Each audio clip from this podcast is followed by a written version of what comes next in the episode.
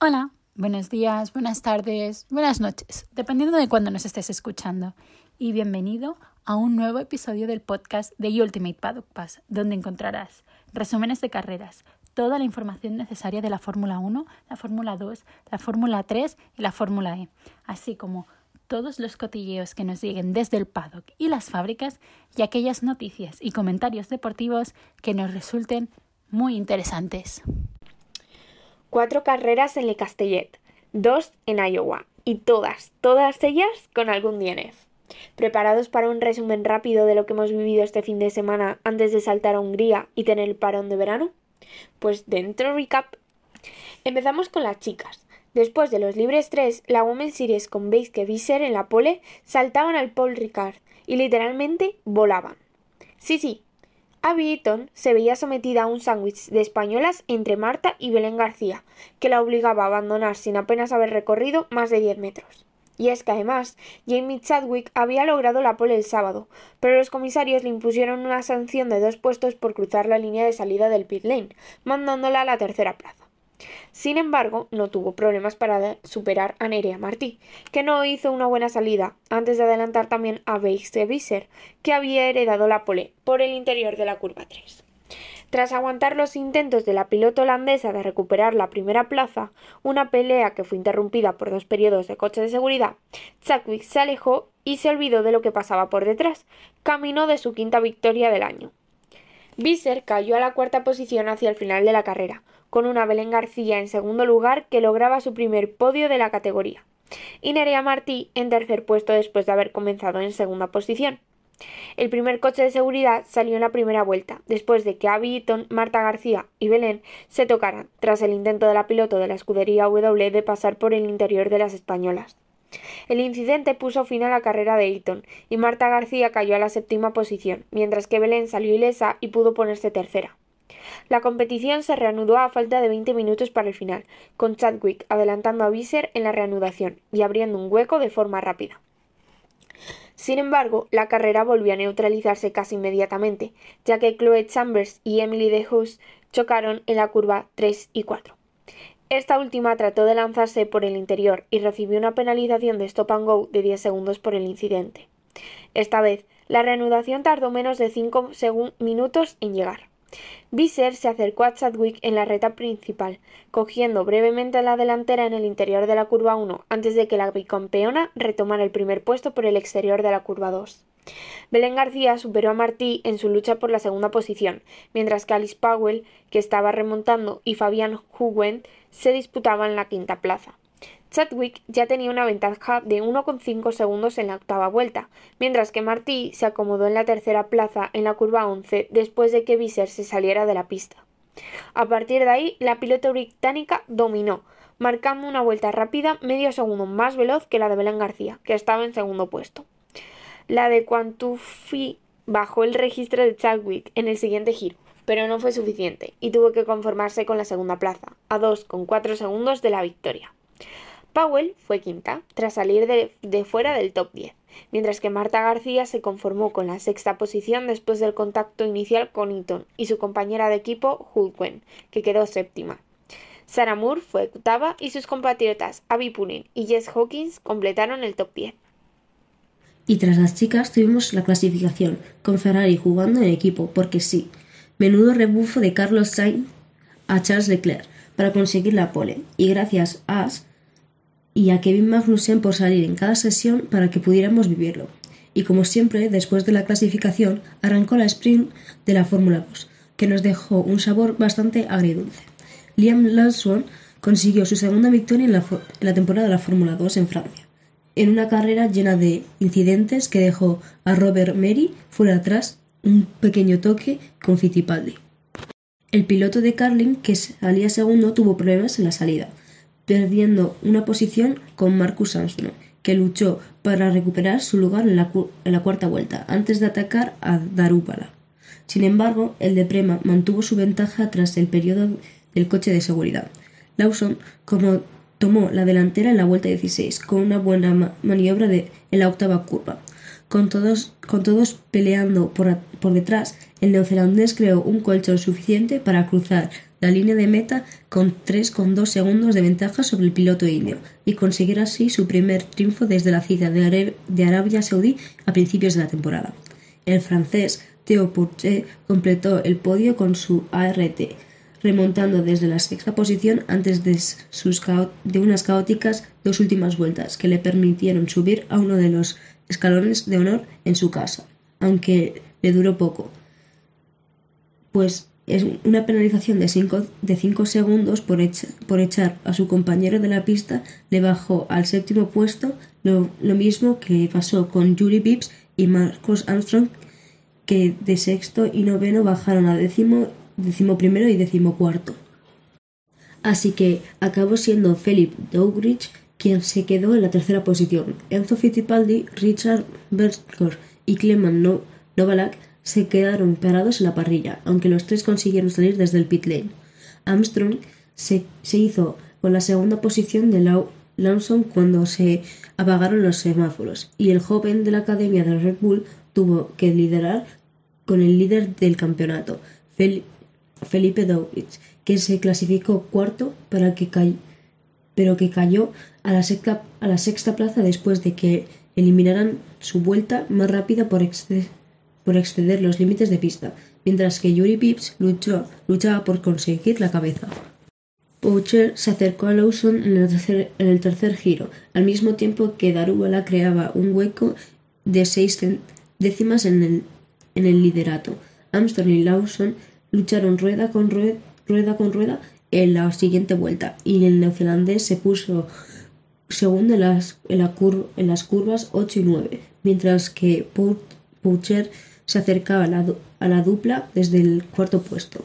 La diferencia entre Darúbala y Lawson fue de 2,2 segundos en, la, en los primeros compases, pero el neozelandés le redujo a, a menos de un segundo antes de que la carrera fuera neutralizada en la novena vuelta por un coche de seguridad provocado en el, en el toque entre Enzo Fittipaldi y Robert Meri. El brasileño trató de adelantar al español por el interior en la chicane de la recta de atrás cuando se tocó con el campo Racing.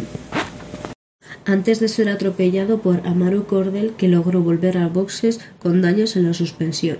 La prueba de reanuda se, reanuda en la vuelta 13 con el mismo orden de, posiciones, a pesar de que Drogic se acercaba a Bosch a en la pelea por la cuarta posición. Lawson se puso a cabeza en la vuelta 16, al pasar a Darúbala en, la en la curva 8 y en tres giros de la abanderada a, cuadros. Cambiaron las posiciones del podio. Armstrong y Darúbala estuvieron batallando, algo que aprovechó Borchet para hacerse con la tercera plaza de la Blouset.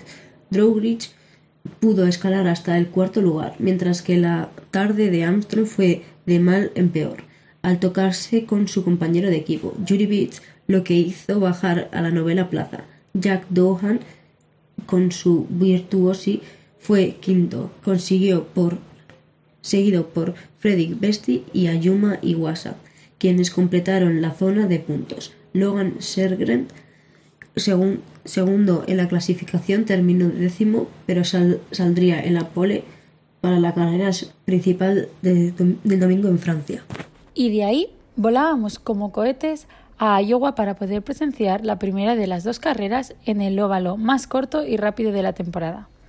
250 vueltas, donde se jugaban muchas cosas, como por ejemplo el liderazgo del campeonato general. Y, spoiler alert, cada carrera tiene un ganador distinto. Sí, sí, todos creíamos que Joseph Newgarden haría un 2 de 2, pero la cosa no fue así. El sábado, Newgarden se llevó la victoria en la primera carrera de la Indy del fin de semana en Iowa, y el español Alex Palou cedió el podio en las últimas vueltas. Joseph Newgarden realizó una carrera perfecta para lograr una victoria más en la temporada 2022 con el equipo Penske en la primera de las citas en Iowa tras haber salido segundo. Will Power mantuvo el, liderato durante las primeras vueltas, seguidos de cerca por Newgarden y Conor Daly en tercer lugar, mientras que Pato Howard era cuarto y el vigente campeón Alex Palou se colocaba decimosegundo. La primera bandera amarilla se ondeó por un trompo de Jimmy Johnson y fue aprovechada por 11 pilotos para entrar en el pit lane, como Colton Herta, Scott Dixon, Helio Castroneves o Graham Rahal, entre otros.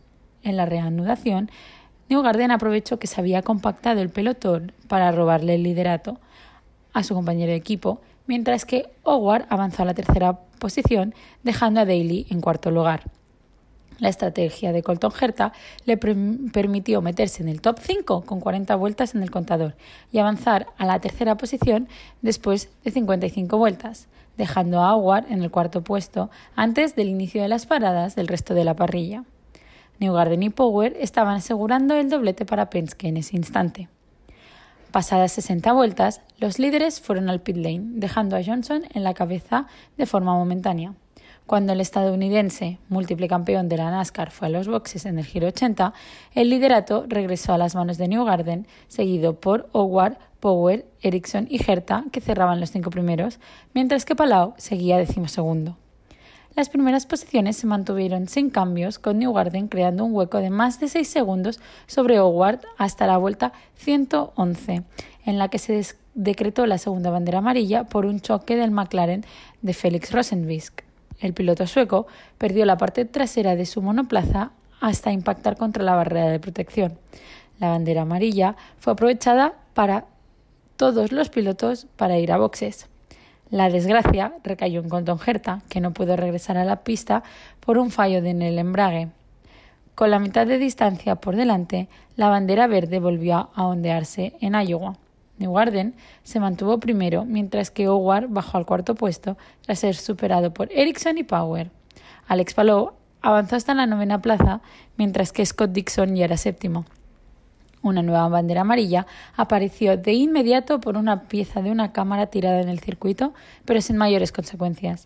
La vuelta 167 trajo una nueva detención por Ed Carpenter, con Newgarden en el liderato, seguido por Power, Howard, McLaughlin y Palou en los cinco primeros, momento en el que todos ellos hicieron su tercera parada en boxes. La bandera verde regresó de nuevo en la vuelta 174 y Palou adelantó a Howard en la lucha por el tercer lugar, dejando al mexicano a merced de Jimmy Johnson. El ataque del español de Ganassi lo llevó a intercambiar posiciones con Power, segundo de la clasificación, y a ejercer presión sobre Newgarden, el líder de la carrera. Entre ellos tres, la diferencia era de menos de ocho décimas y Howard se quedaba relegado al cuarto puesto a 1,4 segundos de la cabeza. Con 45 vueltas para el final, Howard volvió a rodar más rápido. Primero desplazó de la tercera posición a Palou y después tomó el segundo lugar de Power, quedándose a siete décimas de Newgarden. Los giros finales se volvieron una guerra de gestión de neumáticos y combustible, donde Newgarden aventajó en 6 segundos a Pato Howard para llevarse la victoria, dejando al mexicano en segundo lugar. Power fue tercero, mientras que Rinos VK y Scott Dixon hicieron caer en las dos últimas vueltas a Palou hasta la sexta posición. Y eso fue todo el sábado, pero el domingo no hacía más que empezar con caos otra vez. Y es que los chicos de la Fórmula 2 salieron a darlo todo y nos dejaron una carrera para recordar. Ayumu Iwasa dominó la carrera principal de la Fórmula 2 en Paul Ricard para conseguir su primera victoria en la categoría con más de 8 segundos de ventaja sobre el segundo. Y es que 8 segundos en la Fórmula 2 es un mundo, no es como la Fórmula 1 o la MotoGP. Iwasa fue espectacular. Jack Duhan le adelantó en la salida, pero el piloto de Dams recuperó la primera posición en la vuelta inicial antes de crear una gran ventaja sobre sus rivales. Una rápida parada en boxes le ayudó a asegurar el triunfo y el piloto japonés no cometió errores en la segunda parte de la carrera, manteniendo a raya a Theo Pourchaire para conseguir su primera victoria en la Fórmula 2. El francés se subió al segundo escalón del podio en su carrera de casa para ART, tras haber adelantado a Duhan en la vuelta 15, manteniendo al australiano detrás de él a pesar de que el piloto de Virtuosi estuvo a punto de hacer un trompo en la vuelta 20. Su compañero de equipo, Frederick Besti, aguantó los ataques de Felipe Drugovic para pasarle, para hacerse así con la tercera plaza. En la cuarta vuelta, Duhan se colocó en cabeza por el interior, poniéndose por delante de Iwasa y Logan Sargent. Sin embargo, el piloto japonés se hizo con el mando de la carrera en la primera vuelta antes de que el coche de seguridad saliera muy pronto debido al contrato entre Marcus Armstrong y Dennis Hauger en la curva 12 pusiera fin a la carrera del piloto de Hightech y provocara una neutralización de la carrera. La carrera se reanudó en la sexta vuelta. Liam Lawson se hizo con la séptima posición de Drugovic por el interior de la curva 1, mientras que por delante Iwas había conseguido una ventaja de más de un segundo sobre Duhan y Clement Novalak de Motorsport fue el primero en entrar en boxes en la séptima vuelta, con los neumáticos blandos, antes de que otros pilotos hicieran lo mismo en los giros posteriores. Purcher entró en el pit lane para poner los neumáticos duros en la vuelta 10 y salió a pista en la posición decimosegunda, por delante de los que ya habían hecho su parada antes de que Duhan y Drugovic hicieran lo mismo tres vueltas más tarde. El galo superó a Duhan en la vuelta siguiente aprovechando las gomas frías de este último para colocarse en la segunda posición. Sin embargo, el australiano se defendió a falta de 10 vueltas para el final, antes de hacer un trompo en el piano de la chica de la curva 10 y perder su posición con Besti. Para entonces, Iwasa había conseguido una ventaja de 4,7 segundos sobre Purcher, que se libró por poco de tocarse con Duhan.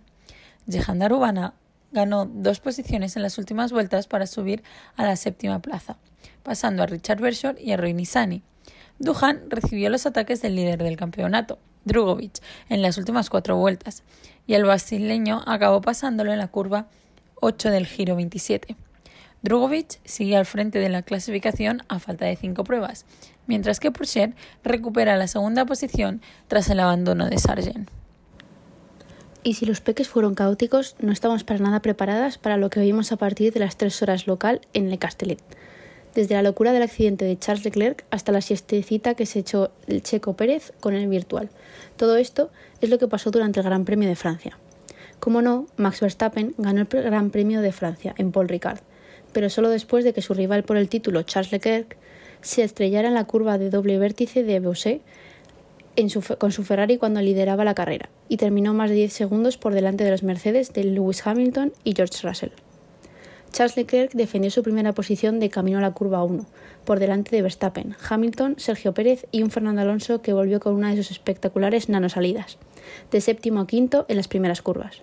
El compañero de equipo de este último, Esteban Ocon, chocó con el Alfa Tauri de Yuki Tsunoda, haciéndole trompear en la chicane norte en la primera vuelta, por lo que recibió una sanción de 5 segundos. Verstappen se puso a distancia de DRS de Leclerc al comienzo de la cuarta vuelta y le presionó, intentando hacerse con el liderato desde el sexto giro. Después de acercarse, pero por no poder pasar en Lobosé, Verstappen dejó de atacar y volvió a mantenerse detrás de su rival por el título.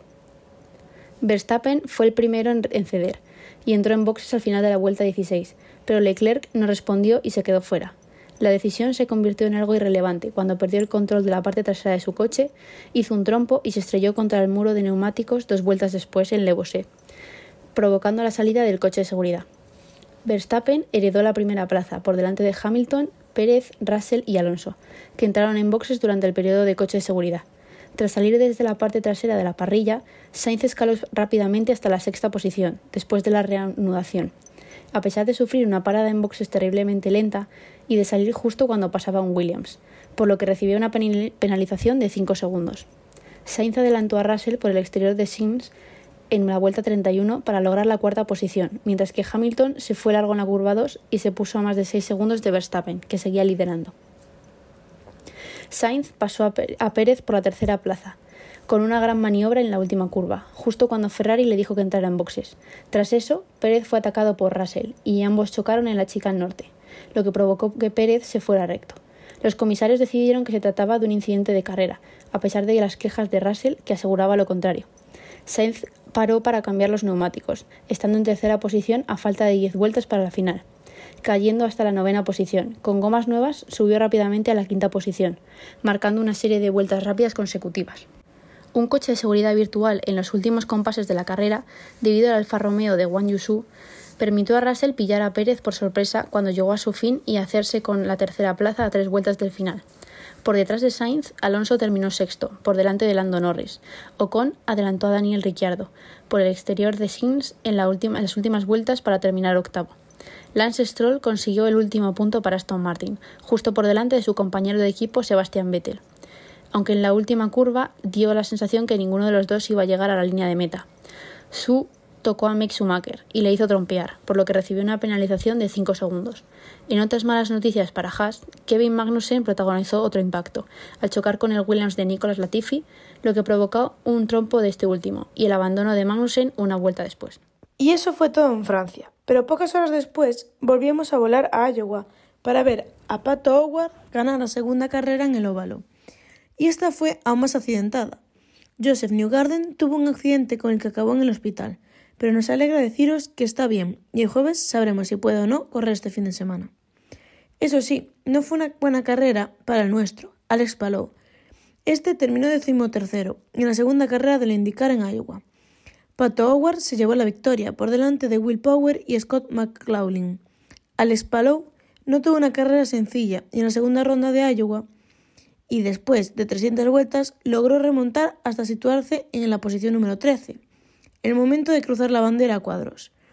En la primera parte de la carrera, los Penske de Will Power, el Polman, tanto en la carrera del sábado como en la del domingo, y el de Joseph Newgarden, se colocaron en cabeza. Patricio Howard atacó por el exterior y en la primera vuelta pasó del séptimo al tercer puesto. La primera ronda de paradas en boxes llegó en la vuelta 64, pero no cambió las posiciones aunque sí dio un momento de drama cuando Power y Newgarden se tocaron al salir de los boxes. Cuando la carrera llegó a sus primeras 100 vueltas, hubo un cambio de líder con Newgarden aprovechándose de Roman Grosjean, que estaba siendo doblado, para coger su rebufo y adelantar a Will Power. Marcus Ericsson y Jimmy Johnson cerraban los cinco primeros puestos en este momento, mientras que el español Alex Palou, Chip Ganassi, estaba fuera de los 14 primeros, en una carrera en la que no estaba encontrando el ritmo. La primera bandera amarilla llegó en la vuelta 120, cuando Kyle Kirwood sufrió su sexto abandono del año, al impactar con el muro. Esta situación fue aprovechada por los líderes para realizar otra parada en boxes. A mitad de la carrera, todo se centró en la persecución de Howard sobre Power. El mexicano atacó en diversas ocasiones, pero no encontraba la forma de adelantar a Penske. Por esta razón, McLaren adelantó la parada del mexicano y lo llamó en el Giro 194. Una vuelta después, Newgarden y Power hicieron lo propio, pero el undercut del mexicano funcionó y se puso en segunda posición. Newgarden tenía un ritmo impresionante y no tenía ninguna presión de sus perseguidores. La carrera cambió de la vuelta 236, cuando el Penske del estadounidense se averió e impactó directamente contra el muro, provocando su abandono. Esto subió a Howard a la primera posición, seguido por Power, McLaughlin, Dixon, Johnson, Ericsson, Grosjean, Erta, Malucas y Sato, completando el top 10. La neutralización fue aprovechada por todos los pilotos para entrar por última vez a los boxes, antes de completar las últimas 50 vueltas, en las que ondeó de nuevo la bandera verde. Tras el último reinicio, Howard se alejó rápidamente de Power, sacándole 1,3 segundos, cuando todavía restaban 30 giros para la bandera cuadros. Una diferencia que aumentó hasta los 4,2 segundos finalmente. Scott McLaughlin terminó en tercera posición, seguido por Scott Dixon y la estrella de la NASCAR, Jimmy Johnson, que completó los cinco primeros puestos. Marcus Ericsson, Felix Rosenbix, Roman Grosjean, Malucas y Takuma Sato completaron el top 10. El español Alex Palou terminó treceavo, finalmente, una vuelta por detrás del ganador.